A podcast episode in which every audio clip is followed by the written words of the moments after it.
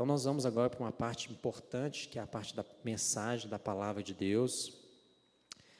Eu quero convidar vocês, né? Já abri aí um texto, Evangelho de Marcos, capítulo 8.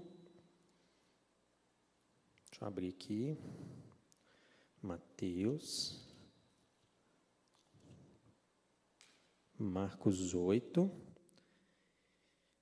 E assim, pessoal, você que está nos acompanhando aí alguns, algumas semanas, você percebeu que a gente está numa série, uma série de mensagens de o Jesus dos Evangelhos. Como é que é essa série de mensagens? Essa série a gente está trazendo a perspectiva de quem é Jesus, do ministério dele, a partir da visão dos evangelistas, né? Nós começamos aí na semana retrasada no Evangelho de Mateus, o Samuel trouxe a mensagem para a gente de Jesus, o Cristo.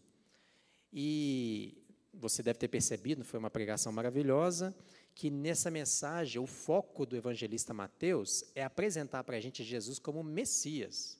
O que, que é Messias? Messias era o esperado, era aquele que, que viria né, para o povo judeu, o povo judeu, inclusive, está esperando até hoje. Nós já sabemos que ele veio, mas é o ungido, aquele que vai libertar Israel dos seus opressores, né? é o escolhido de Deus. Então, o propósito do evangelista Mateus, só fazendo uma retrospectiva, é justamente apresentar para a gente, apresentar para os judeus que Jesus era esse Messias.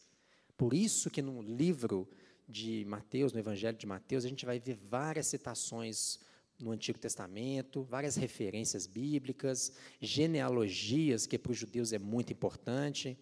Então, na semana retrasada, o Samuel trouxe para a gente Jesus, o Cristo, o Filho de Deus, quem ele é. Isso está marcado no Evangelho de Mateus.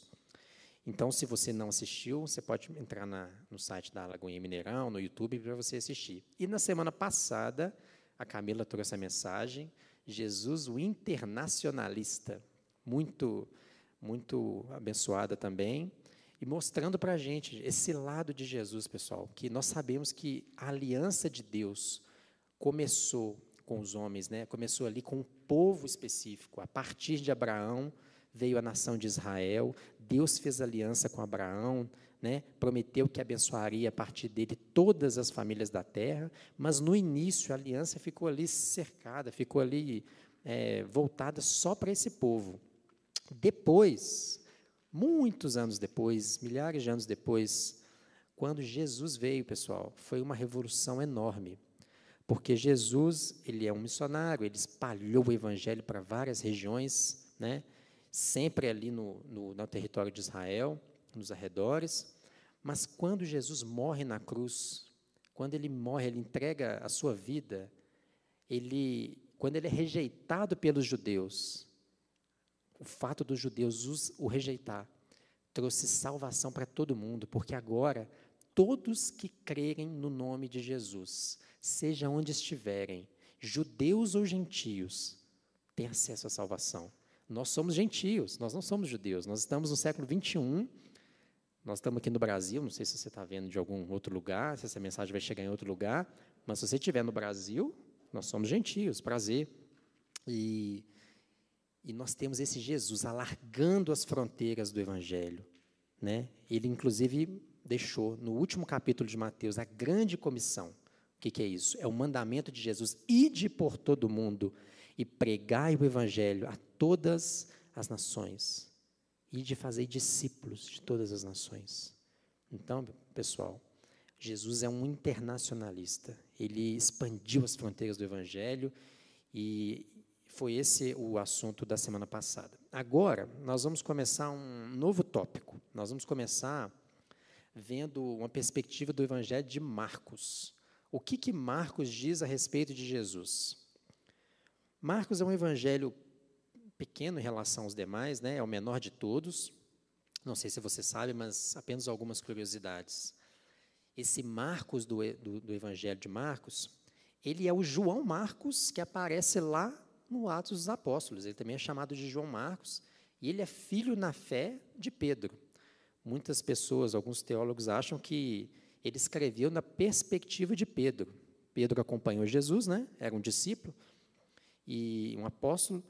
Então, e ele foi o primeiro evangelho a ser escrito. Então, muito provavelmente Mateus e Lucas, né, se basearam nesse evangelho para poder escrever os seus textos. E também é primo de Barnabé, que acompanhou Paulo nas viagens missionárias. Inclusive, esse Marcos participou de uma das viagens missionárias com, com Paulo no início, na primeira viagem missionária dele. E qual que é a, a ideia do texto?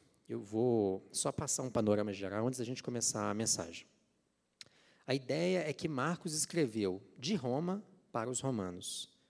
Então, o propósito de Marcos não é mais agora fazer uma apresentação de Jesus como Messias para os judeus.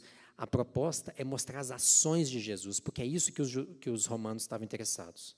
Então, Marcos é um, é um evangelho muito, muito dinâmico. A gente vai ver Jesus fazendo muita coisa o tempo todo. Ele, a gente, inclusive, vê pouquíssimas parábolas de ensino e muitos milagres, porque o foco de Marcos foi focar nos milagres.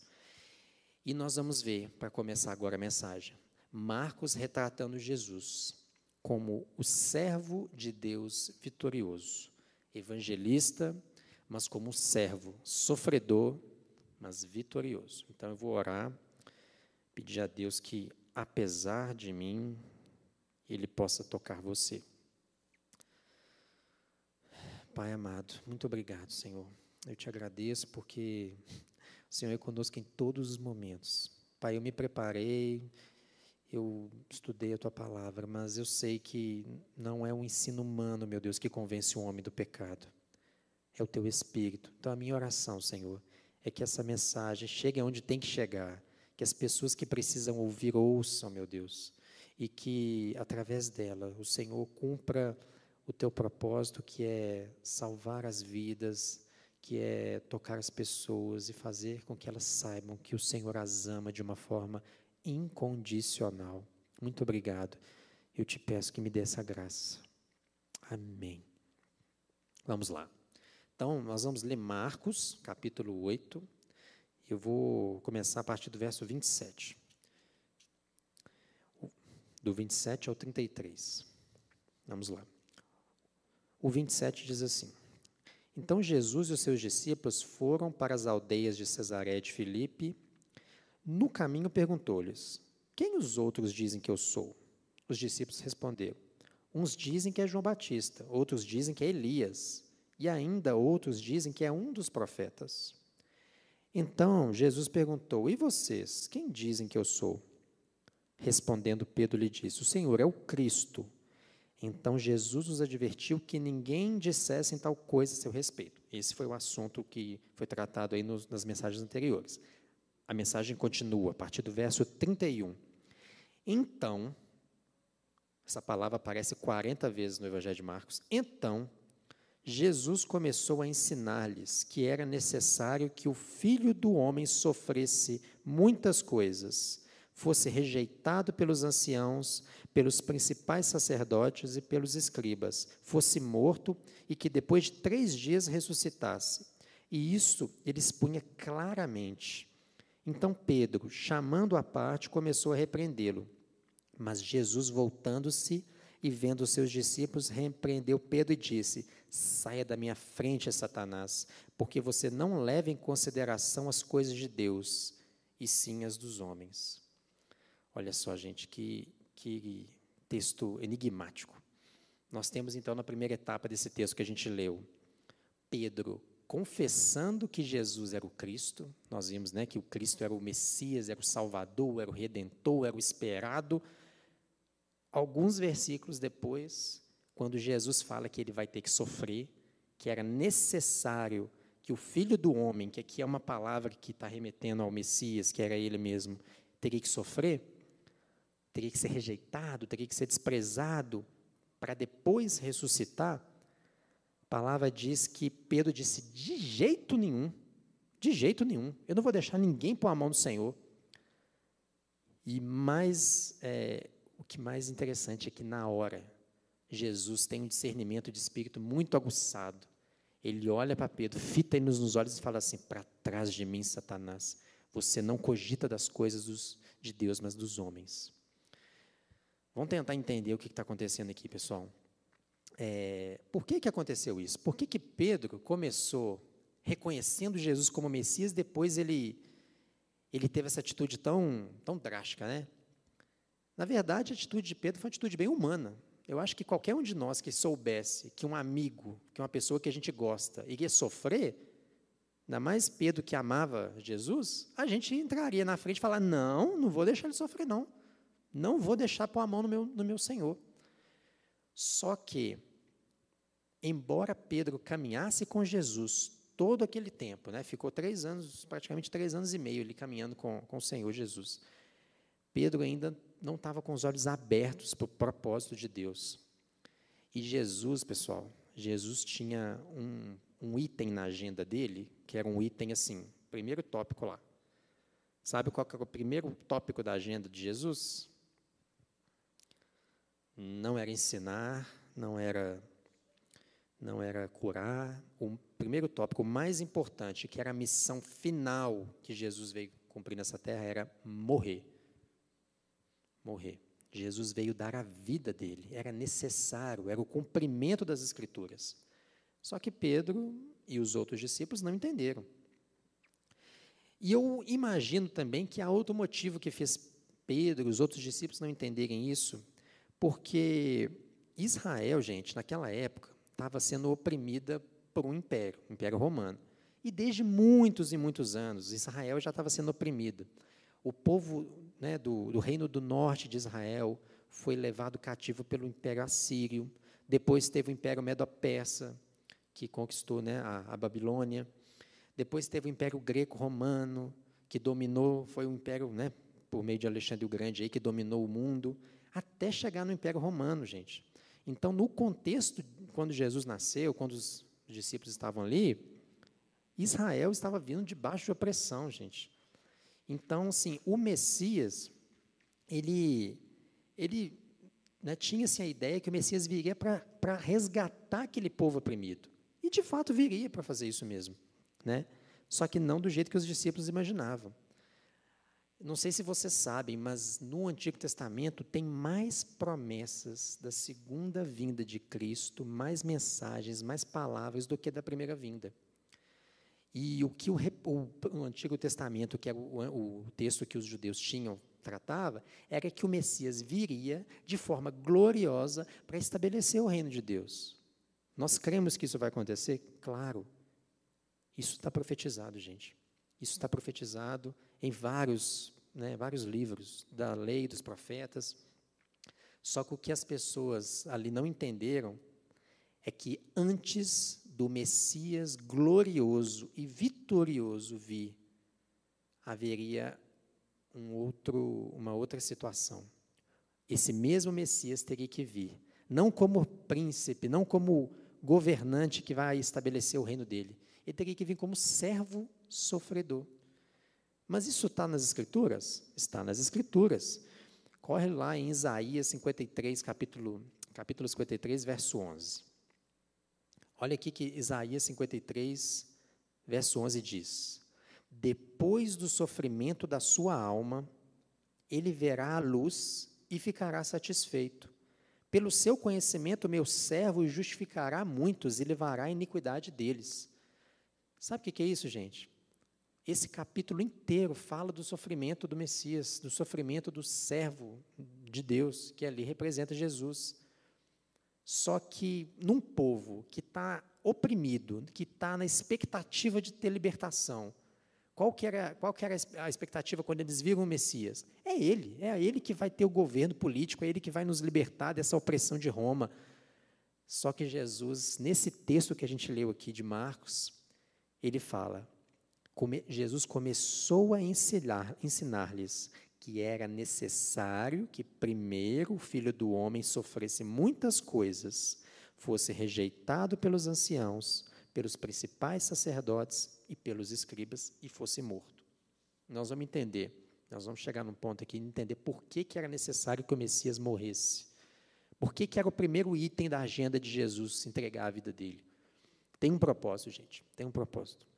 Deus não faz as coisas sem propósito. Deus recicla tudo, Ele usa tudo.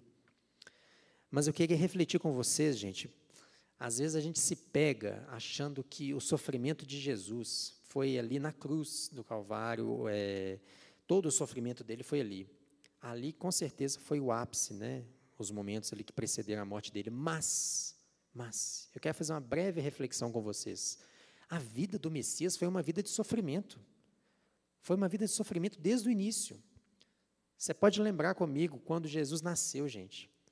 O pai dele, José, a Maria, foram eles, eles, foram estavam em Belém, né, por causa de um censo que teve na cidade, e Maria entrou em trabalho de parto. E eles foram né, tentar, na pousada, colocar Jesus ali, né, colocar Maria com, com Jesus no ventre, só que a pousada estava cheia, não tinha lugar para Jesus. Qual foi o resultado? Eles tiveram que achar um lugar para colocar ali a mulher, para ela ter o filho dela. E sabe qual foi o lugar que eles acharam? Eles acharam uma manjedoura, provavelmente num estábulo, num curral onde que cria os bichos, e colocaram, depois que Jesus nasceu, colocaram o nenenzinho ali enrolado em, em uns lençóis, né, imagino eu, naquele lugar que os animais comem. Então, gente, Jesus já nasceu numa situação é, complicada, né? Às vezes a gente fica com expectativa, né? acha assim, nossa, Jesus é rico, Jesus é filho de um carpinteiro. Não, Jesus já começou, gente, a vida dele na luta. Depois, quando ele era criança ainda, tem aquele episódio que Herodes descobre né, que os magos, que os três magos que enganaram ele, não ia voltar para dizer onde o Messias tinha nascido. O que, que Herodes faz? Manda matar todas as crianças de dois anos para baixo. Qual que é a atitude da mãe e do pai de Jesus avisados pelo anjo? Pega esse menino e vaza com ele para o Egito. Vaza com ele para o Egito porque eles vão matar o menino. Vai José, pega o menino, em faixa, coloca ele, leva Jesus, Maria e zarpa para o Egito, gente.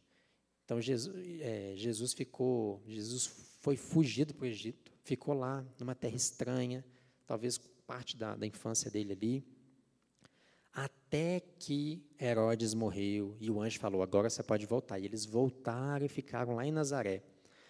Então você percebe aí, gente, que desde o nascimento, né, Jesus foi alvo de de todo tipo de sofrimento ali. E quando ele cresceu, não foi diferente. Você imagina, gente, nós sabemos pela palavra de Deus que Jesus é perfeito. Jesus sendo perfeito, quer dizer que ele não pecou. Só que ele conviveu com pessoas imperfeitas. Eu imagino ele criança, gente, lidando com outras crianças, lidando com jovens. Jesus estava no meio de pecadores. Jesus ele não tinha defeito. Jesus teve que ter muita paciência, muita longanimidade para lidar com tudo isso. Então ele foi crescendo, cresceu no meio dos, né, dos pecadores, teve que estudar bastante. Às vezes a gente acha que por fato de Jesus ter sido ter, ser filho de Deus, ele veio com toda a bagagem de, de conhecimento. Não. A Bíblia diz que ele crescia em conhecimento, sabedoria, né, e graça. Jesus estudava a lei. Jesus estudava para ser um mestre. Né? Ele era um rabi, um, ele era chamado de mestre.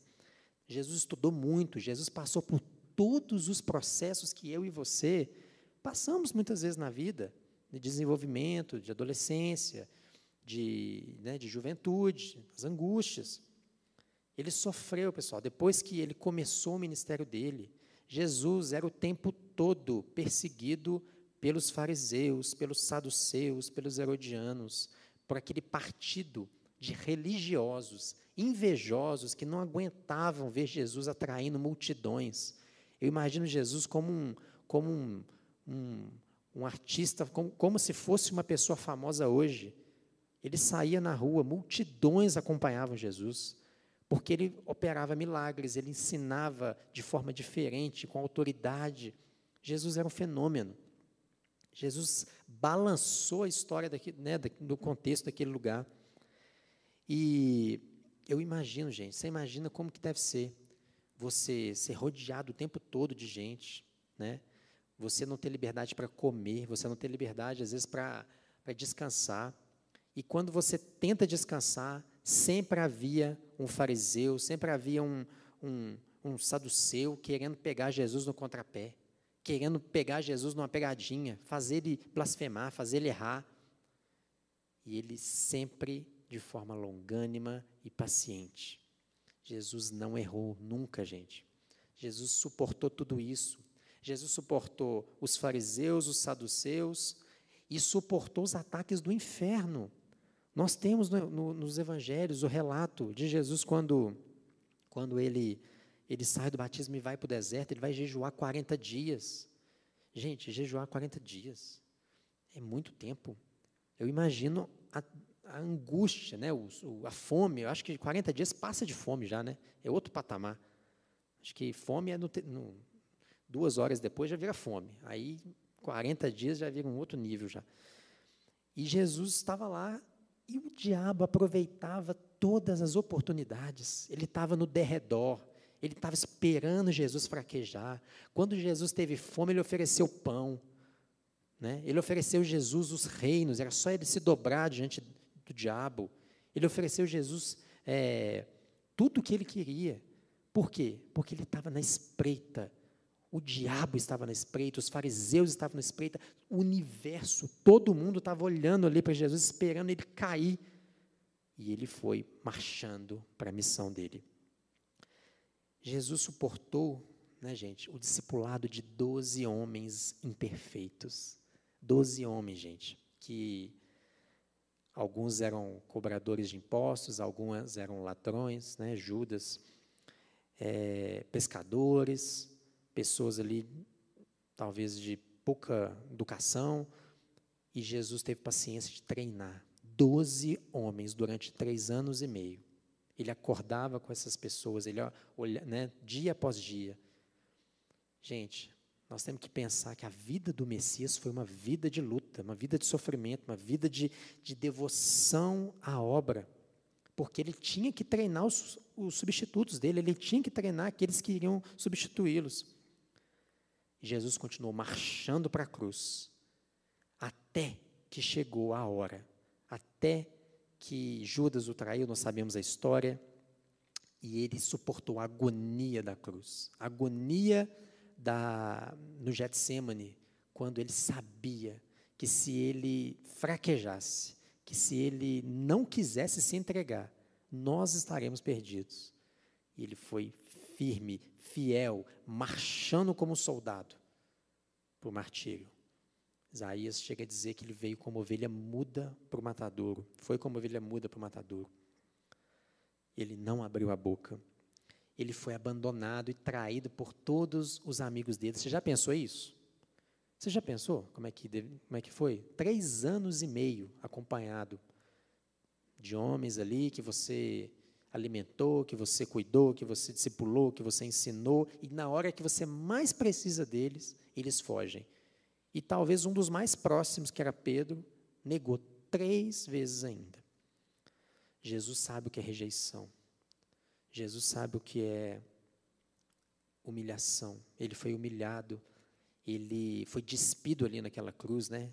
Ele foi crucificado sem roupa. Eles repartiram as roupas de Jesus ali, os soldados repartiram. E até, né, foi crucificado. E de todas as agonias, pessoal, eu acho que, eu acho não, eu tenho certeza, que a maior de todas as agonias foi aquela que ele pediu que passasse dele quando ele estava ali orando no Getsemane. Ele pediu, Pai, se puder, se tiver outro jeito, passa de mim esse cálice. O que que tinha naquele cálice? Por que, que ele orou assim, gente? Passa de mim esse cálice. Por que, que o, o grande rei, o Senhor dos Senhores, que suportou 30 anos de convivência ali com pecadores, 33 anos de convivência com pecadores, por que, que ele orou de uma forma tão intensa a ponto de suar sangue. Passa de mim esse cálice. O que, que tinha naquele cálice? Ele bebeu aquele cálice. Aquele cálice tinha o pior, a pior de todas as dores, a pior de todas as agonias. Sabe o que, tinha naquele cálice? A ira de Deus contra o povo pecador. A ira de Deus contra o pecado do povo ele bebeu esse cálice no lugar do povo dele, para que nós, hoje, no nome dele, pudéssemos falar: que somos salvos, pudéssemos crer e sermos salvos. Jesus bebeu o cálice, gente. Jesus não voltou atrás. Na mais titânica das batalhas ali, ele não desistiu. Ele poderia ter fraquejado, ele poderia ter falado: Pai, desisto. Quero voltar. Coloca um anjo aqui no meu lugar aqui, tá bom. Não podia ser anjo, tinha que ser ele.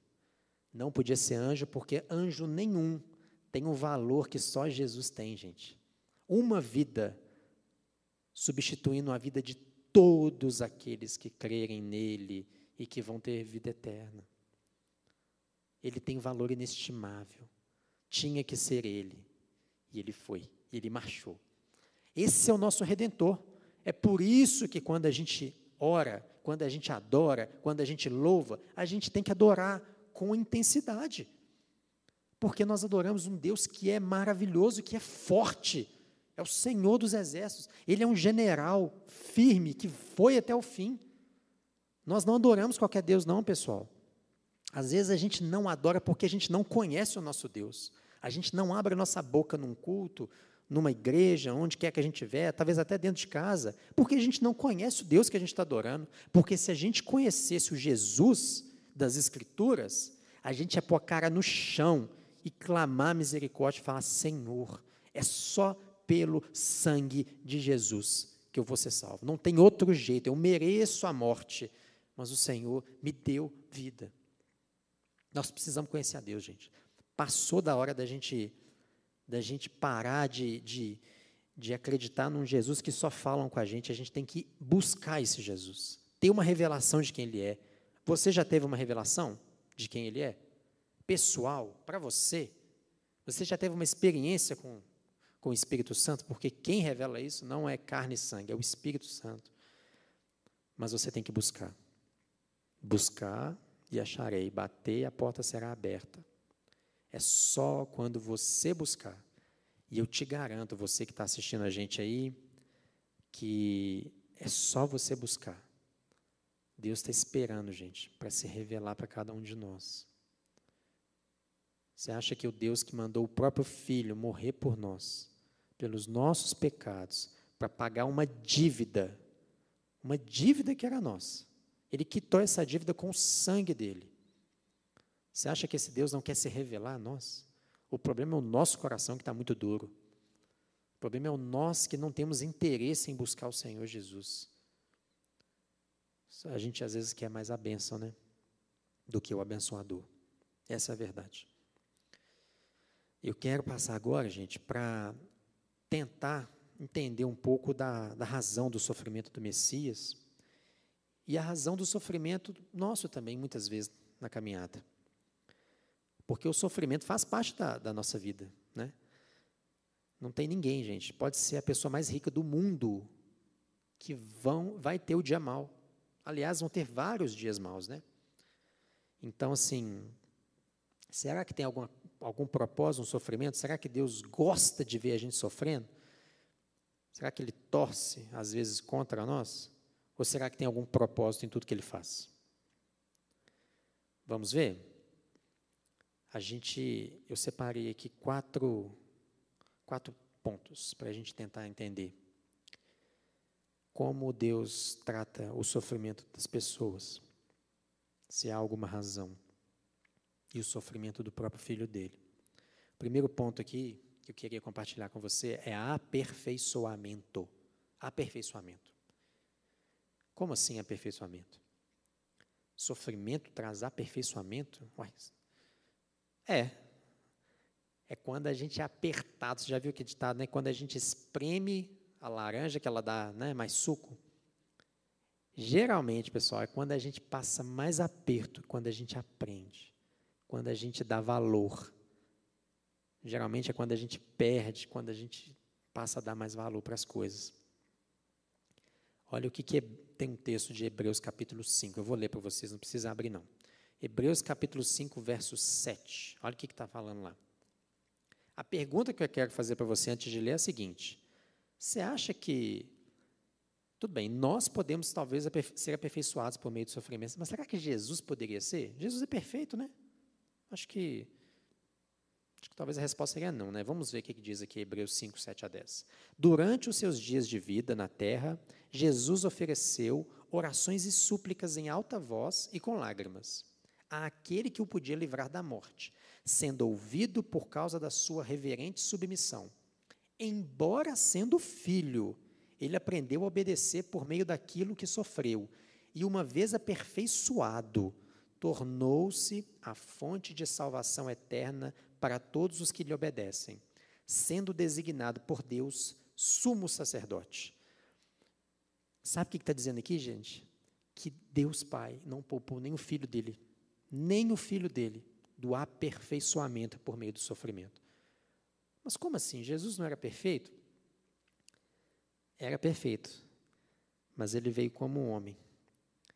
E, e como homem, nós precisamos de processos, gente, de etapas. Muitas vezes a gente aprende por meio de, de processos.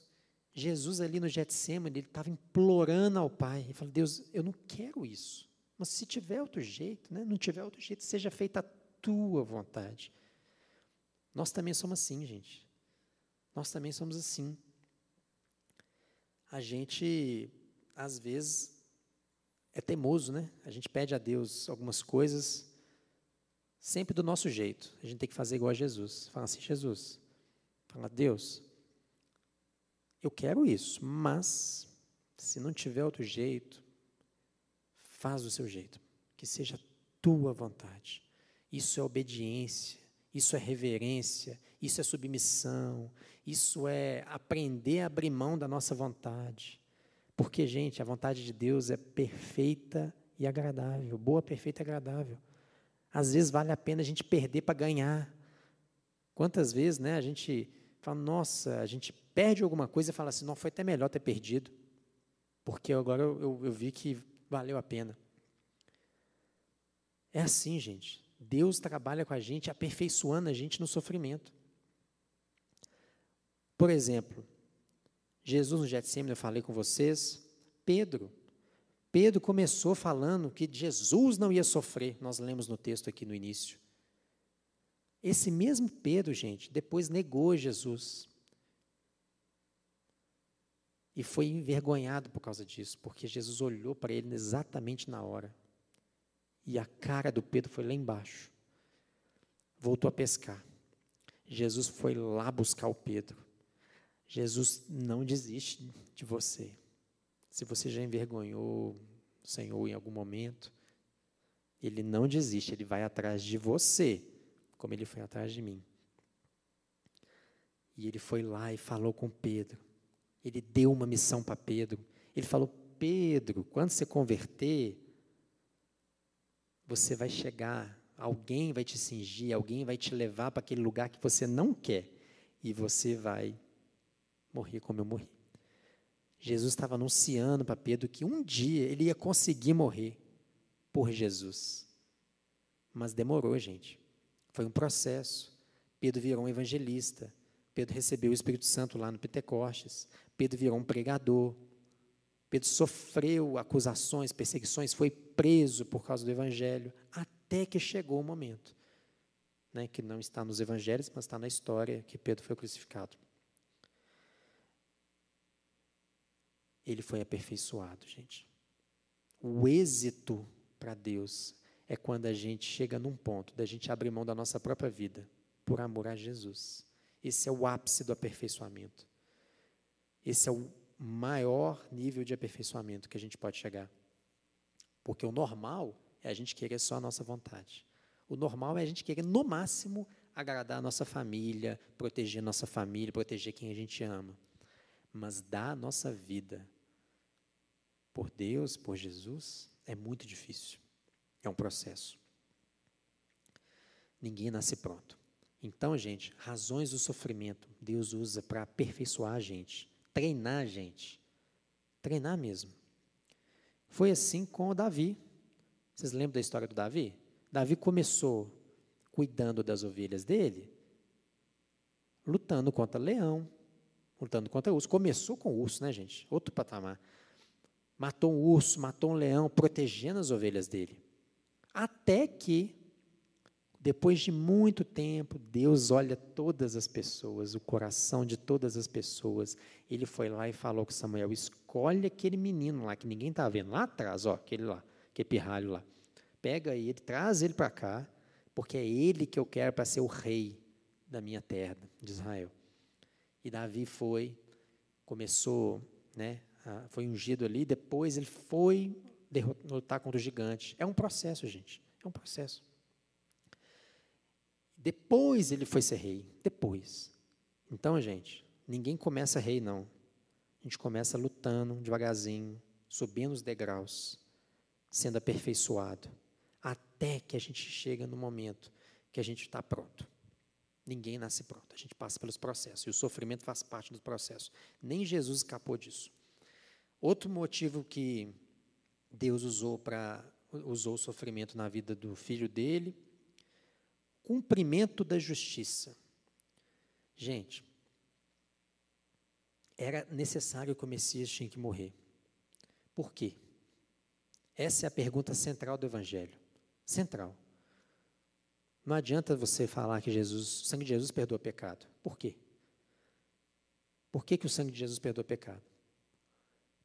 Porque nós temos uma dívida com o Pai. Todos nós. Eu que estou aqui, você que está aí assistindo, quem vai assistir depois. E nós não conseguimos pagar essa dívida, gente, porque nós somos falhos. E por mais que a gente faça boas obras, Deus chama as nossas boas obras de trapo de imundícia, a gente não consegue pagar essa dívida, esse débito que a gente tem de transgressão da lei de Deus, de transgressão da vontade de Deus. Infelizmente, nós merecemos a morte. Só que Deus olhou lá de cima, Ele amou tanto a gente, a justiça dele manda, manda Ele condenar a gente para o inferno. Mas Ele ama tanto a gente, que Ele quis dar um caminho alternativo, sem deixar de ser justo, sem deixar de ser santo.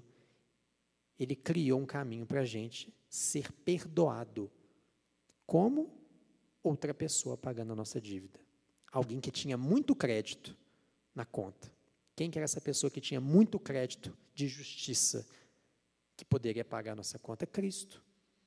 Por isso que Jesus tinha que sofrer, gente. Por isso que Jesus morreu na cruz. Porque quando ele morre sem pecado, ele pode ser, ele pode tomar o nosso lugar.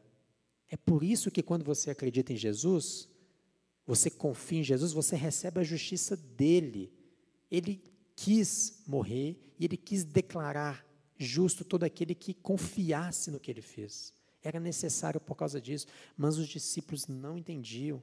E hoje muita gente não entende, gente da igreja. Nós temos que explicar o evangelho. E é para hoje o entendimento do evangelho. Porque quando a gente entende o evangelho, que não é por mérito, é por graça, você não vai para o céu, você não é do reino, porque você é legal, porque você é bom, porque você canta bonito, porque você vem cá de vez em quando e leva uma palavra. Você vai para o céu porque alguém pagou a sua dívida com alto preço. É só por causa disso. Ah, mas eu fiz uma viagem missionária para a África, muito bonito, muito legal. Mas você vai, sem Jesus, você vai para o inferno com essas boas obras. É só com Jesus. Por isso que ele teve que sofrer. E é por isso que foi tão difícil para ele, gente porque ele não merecia morrer. Ele não tinha nenhum pecado, não tinha nenhum problema com o pai. E o pai virou as costas para ele naquele último suspiro dele, né? Deus meu, Deus meu, por que me desamparaste? Sabe o que quer dizer isso? O pai virou as costas para ele, para que ele pudesse adotar todos nós, todos aqueles que crerem no filho dele humilhado na cruz do Calvário, tratado como uma maldição. O Cordeiro de Deus. Gente, essa mensagem, ela, ela pode até não ser muito, muito agradável às vezes de ouvir, mas ela é necessária, porque isso é a essência do Evangelho. A gente tem que pelo menos saber isso, pelo menos saber que Cristo, por que, que Cristo salva pecados. Essa é a essência, gente. O cristão tem que saber falar isso para todo mundo na rua.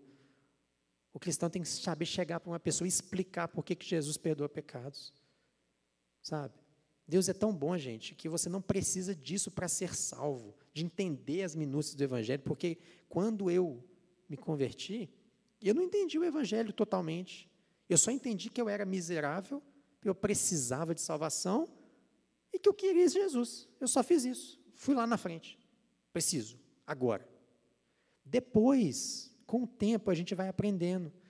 Mas é necessário para ontem que os cristãos hoje saibam explicar, entender o Evangelho, para a gente fazer discípulos, para a gente poder passar para a próxima geração Senhor que a gente serve, a estima pelo Senhor que a gente serve. Então, gente, nós passamos por lutas por causa de aperfeiçoamento, por causa do cumprimento da justiça. Jesus passou, né? Por causa do cumprimento da justiça. Só que o sofrimento também, gente, ele, é, ele precede a glória. Deus não tem prazer de ver a gente sendo moído, espremido, e depois acabar nisso aí, não. Gente, quando a gente vê o texto, olha lá, Hebreus 2,9. Hebreus 2,9 diz assim: Vemos, entretanto, aquele que por um pouco foi feito menor do que os anjos, Jesus, coroado de honra e de glória, por ter sofrido a morte, para que, pela graça de Deus em favor de todos, ele experimentasse a morte. Gente, esse Jesus que morreu humilhado na cruz, o final dele não foi a cruz. O final dele, sabe qual foi? A glória. Porque o Pai ressuscitou ele dos mortos. Ele não ficou na cruz, ele não ficou na tumba. Né? Deus tirou ele da tumba. Era necessário para o Messias ser glorificado, ser exaltado, o nome dele ser feito grande, ele ter sofrido antes. Então, meus queridos, muitas vezes o nosso sucesso coloca a glória agora como se fosse sucesso é necessário o para o sucesso acontecer, muitas vezes é necessário o sofrimento, passar pela angústia, passar pela luta, passar pela prova. Eu lembro que quando eu quando eu eu estava no quarto, no terceiro período da faculdade, abriu um concurso público e eu estava nas minhas férias. Eu entrei de férias e férias da faculdade você quer sumir, né? Você quer ir embora, você quer fazer qualquer coisa, menos estudar. E as férias da UFMG no final do ano é, eram quatro meses de férias, três ou quatro meses de férias. Voltava só em março, era dezembro, janeiro, fevereiro. Então, quando abriu o concurso, gente, eu lembro que eu pensei, nossa, eu vou sumir, né? Não vou querer fazer esse concurso, não. Mas eu sabia que era uma oportunidade que eu tinha de melhorar de vida, né? de trabalhar, começar a fazer uma coisa nova. E eu entreguei as minhas férias, eu pulei de cabeça nos estudos. Eu fiquei quatro, três meses da minha vida só estudando, praticamente. Eu lembro que meu irmão chegava das gandaias, me via estudando em casa, ele saía, voltava. Eu paguei um preço. Foi sofrimento? Não vou dizer que é sofrimento, mas é uma é uma tribulação, é um momento ali que você está dedicado para aquilo. Mas a recompensa, gente, foi a aprovação. Foi a aprovação. Então, gente, hoje eu estou trabalhando onde eu estou, graças a esse, esse período que eu dediquei, que eu ofereci, que eu me entreguei. É, Jesus também está colhendo hoje a glória daquilo que ele plantou. Ele pa passou por um período de luta, de prova, de sofrimento. Hoje ele se alegra com o trabalho, penoso trabalho que ele fez. E você também, né, que está me ouvindo aí, que está passando por uma luta, que está buscando alguma coisa, não desiste não, gente. Não desiste pelo caminho, não. Não morre na praia, não. Não morre na praia. O Senhor, Ele te vê, Ele sabe, Ele te honra. Se não foi na primeira, na segunda, na terceira, insiste, não desiste, não. Não para. Porque a glória, ela vem depois, muitas vezes, do sofrimento da luta, da entrega, da tribulação. E Deus vai exaltar aqueles que se humilharem na terra por Jesus. Todo aquele que paga um preço aqui, Todo aquele que viver aqui, gente. Nós não, vive, nós não vivemos isso no Ocidente, não. Nós não vivemos isso no lado de cá. Do lado de lá do mundo, do Oriente, as pessoas pagam preço por Jesus. Lá sim. Lá ou você converte para outra religião, ou você morre. Ou você nega a fé, ou você morre. Do lado de cá, o nosso problema é entretenimento. Nosso problema é distração. Então, nós temos que ficar alerta. Nós temos que vigiar, gente. Não deixa a sua fé devagarzinho diminuir, não. Se você está percebendo que está morrendo, se você está percebendo que está ficando mais fraca, põe um combustível nessa fé. Faz uma doideira, uma coisa que você nunca fez. Sabe? Liga a sirene de emergência. Se você está com câncer, você não fica em casa, não. Você vai para o hospital, você, você pula dentro do hospital. Se você sabe que está precisando de alguma coisa para a sua fé voltar a ficar viva, busca ajuda. Vem para cá. Está cheio de pessoas aqui querendo, né, disposta a te ajudar. E para finalizar, para acabar, que eu estou sem celular aqui, eu já nem sei quantas horas são. O último ponto, então, ó, então só lembrando, aperfeiçoamento. Jesus foi aperfeiçoado e Deus nos aperfeiçoa por meio do sofrimento. Cumprimento da justiça. Jesus cumpriu a justiça de Deus pagando um preço que não era dele, pagando a nossa dívida. O sofrimento, gente, ele nos leva para a glória. O sofrimento por Cristo nos leva para a glória. Nós vamos herdar um dia a vida eterna se permanecermos em Cristo. E não tem como permanecer em Cristo sem sofrer, de alguma forma. Perseguição, chacota, risos, não tem como. Não tem jeito. Você não está sofrendo, reveja seu cristianismo aí. Identificação conosco. Gente, olha que coisa maravilhosa. Hebreus 2,17 fala assim: Por essa razão, era necessário que ele se tornasse semelhante aos seus irmãos, em todos os aspectos, para se tornar sumo sacerdote misericordioso e fiel com relação a Deus e fazer a propiciação pelos pecados. Sabe o que está falando aqui? Olha só, gente. Deus não precisava para conhecer o, o, o, ser humano, ele não precisava se fazer homem, não. Mas Deus Pai quis, quis que ele se tornasse semelhante aos seus irmãos, porque ele seria um sumo sacerdote, ele seria um representante. Hoje, não sei se você sabe, Jesus não está de férias, não. Jesus está reinando e intercedendo, orando, buscando, falando com o Pai. Não desiste do fulano, não. Não desiste do Beltrano, não. Eu acredito, eu morri por ele. Eu sei o que, que é passar dificuldade, eu sei o que é ser envergonhado. Eu sei o que é ser humilhado, eu sei o que é ver todo mundo prosperando e eu me, me lascando. Jesus sabe na pele. É esse sumo sacerdote que a gente tem. É esse que viveu na pele. Então, gente, Deus sabe exatamente, exatamente o que, que você está passando. A Bíblia diz que ele foi tentado em todas as coisas, sem pecado. Não caiu. Sabe o que é uma mulher chegar? A Bíblia não relata isso, mas eu acredito que todo tipo de tentação, sexual, financeira, de, né, de, de desistir curtir a vida, de alguma forma, Jesus foi tentado em todas as formas, mas ele, ó, foco, foco na missão. Missão dada é missão cumprida. E eu, para terminar, vou contar um caso. Vou contar um caso, Camilo. Aí já acaba o culto depois. É, como que é, Deus ele tira o melhor de nós, né? É, eu tenho, não sei se minha esposa está assistindo, mas eu tenho uma esposa e tenho dois filhos. Um está na barriga dela agora, Matias, e o Vicente, que tá, deve estar tá fazendo bagunça em casa agora. Imagina quebrando tudo.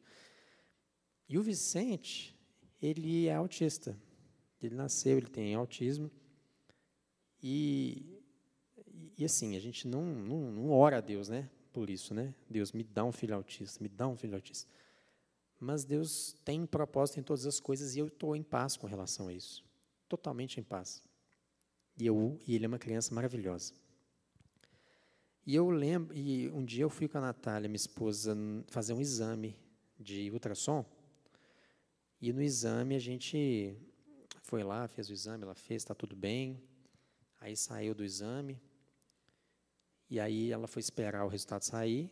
Quando eu olhei, olhei para o lado assim, eu vi que tinha uma moça com um menininho. E o menininho ele tinha síndrome de Down.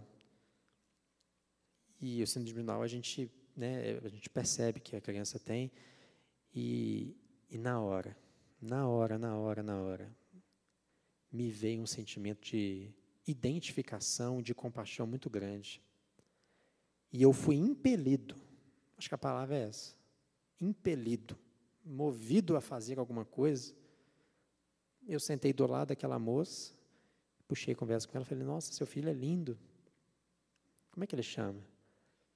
E a gente não tem facilidade de fazer isso, né? Quando a gente vê uma, uma pessoa que talvez tenha alguma deficiência, a gente não sabe como aborda, né? Fica com medo de, talvez, é, ficar, deixar a pessoa sem graça. Mas eu fui impelido aí. E aí eu já comecei a puxar a conversa com a mãe e falei, olha, meu filho, eu, eu tenho um filho também especial, ele, ele, ele é lindo, ele é, é o Vicente, e aquela mãe começou a conversar comigo, ela abriu o coração dela, falou um pouco da luta dela. Então, gente, eu estou te falando isso, eu estou falando isso para vocês por quê?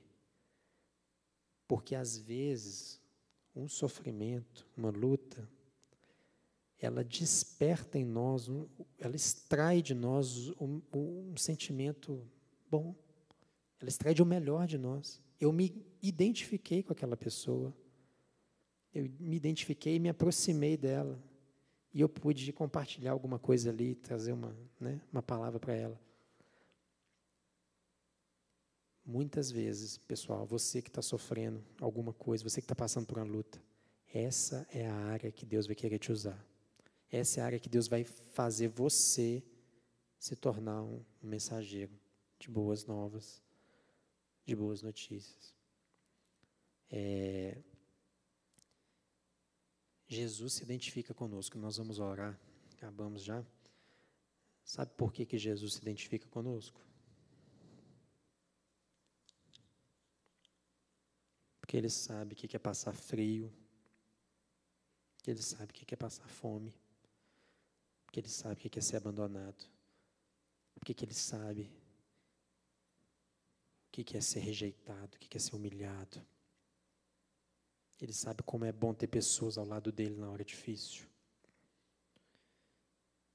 E ele sabe que conhece as nossas fraquezas. É esse Deus que nós temos. É esse que é o servo sofredor, vitorioso que nós servimos. Então, pessoal, eu quero terminar. Eu vou eu vou dizer, se você está ouvindo a gente, quiser quiser saber mais, quiser conhecer melhor, quiser fazer uma oração aonde você está, de entrega, fala assim, eu quero esse Jesus aí. Eu não sabia que Jesus era assim, eu nunca tinha ouvido um Jesus assim, eu achei que ele só abençoava e dava é, milagre, fazia milagre, dava bênção para as pessoas, não. Ele é um Deus que conhece a gente. E você pode, onde você está aí, falar assim, Jesus, eu quero te conhecer melhor, eu quero te ter na minha vida, quero fazer parte do Senhor. Eu quero, eu quero herdar tudo isso que o Cristiano falou, as promessas, a vida eterna. Salva a minha vida. Me ajuda a ser uma pessoa melhor, a extrair de mim o meu melhor, por favor. Se você também está afastado, saiba que Jesus é o Deus da segunda chance. Não tem problema, Ele sabe o que você fez, Ele sabe tudo, mas Ele está disposto a te perdoar, só precisa de um primeiro passo seu. Obrigado, Senhor, muito obrigado pelo teu amor, obrigado pela tua graça. Jesus, o Senhor é real, o Senhor não é um o é, o Senhor não é apenas um personagem histórico, o Senhor está vivo agora. O Senhor sabe exatamente o que, que a gente passa. O Senhor conhece as minhas lutas, o Senhor sabe as lutas que eu tenho, os meus desejos que eu te peço. Mas antes de querer, papai, que, eu, que o Senhor realize os meus desejos, eu quero o Senhor comigo. Eu quero caminhar com esse Jesus. Muito obrigado, Senhor, pelo teu amor, pela tua graça e a todos esses que ouviram, que vão ouvir essa mensagem em algum momento. Seja com eles, com a família deles, abençoa a casa deles, da Camila que ministrou, família dela, a família do Xandão, de todo mundo, Senhor, que, que de alguma forma vai ter acesso a essa mensagem. Em nome do Senhor Jesus. Amém.